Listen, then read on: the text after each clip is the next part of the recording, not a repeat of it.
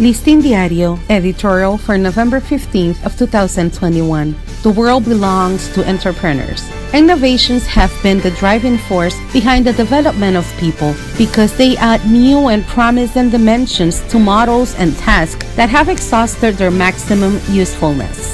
Entrepreneurs in general are those who imagine, design, or outline their future projects. In some cases, looking for applications or tools that make existing forms more useful, or in others, surpassing them by far.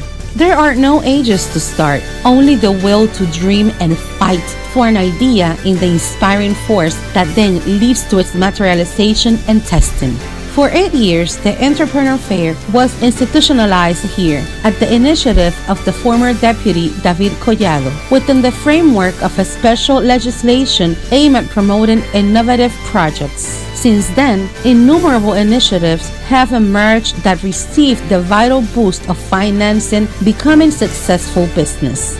However, it is necessary to amplify the financing facilities or financial support so that many young entrepreneurs can get to work on their projects without fear of discontinuity. The good news is that President Luis Abinader, when inaugurating the aid fair that ended yesterday, promised to support the new ventures from the government and asked those interested to present their proposals. The aid fair was dedicated to the businessman Jose Luis Corripio Estrada, aka Pepin, who year after year gave financial contributions to the winners of each event, in the conviction that this imposes not only reward human creativity but also open opportunities to create more jobs. For Listín Diario, voiceover and translations by Indira Rodriguez.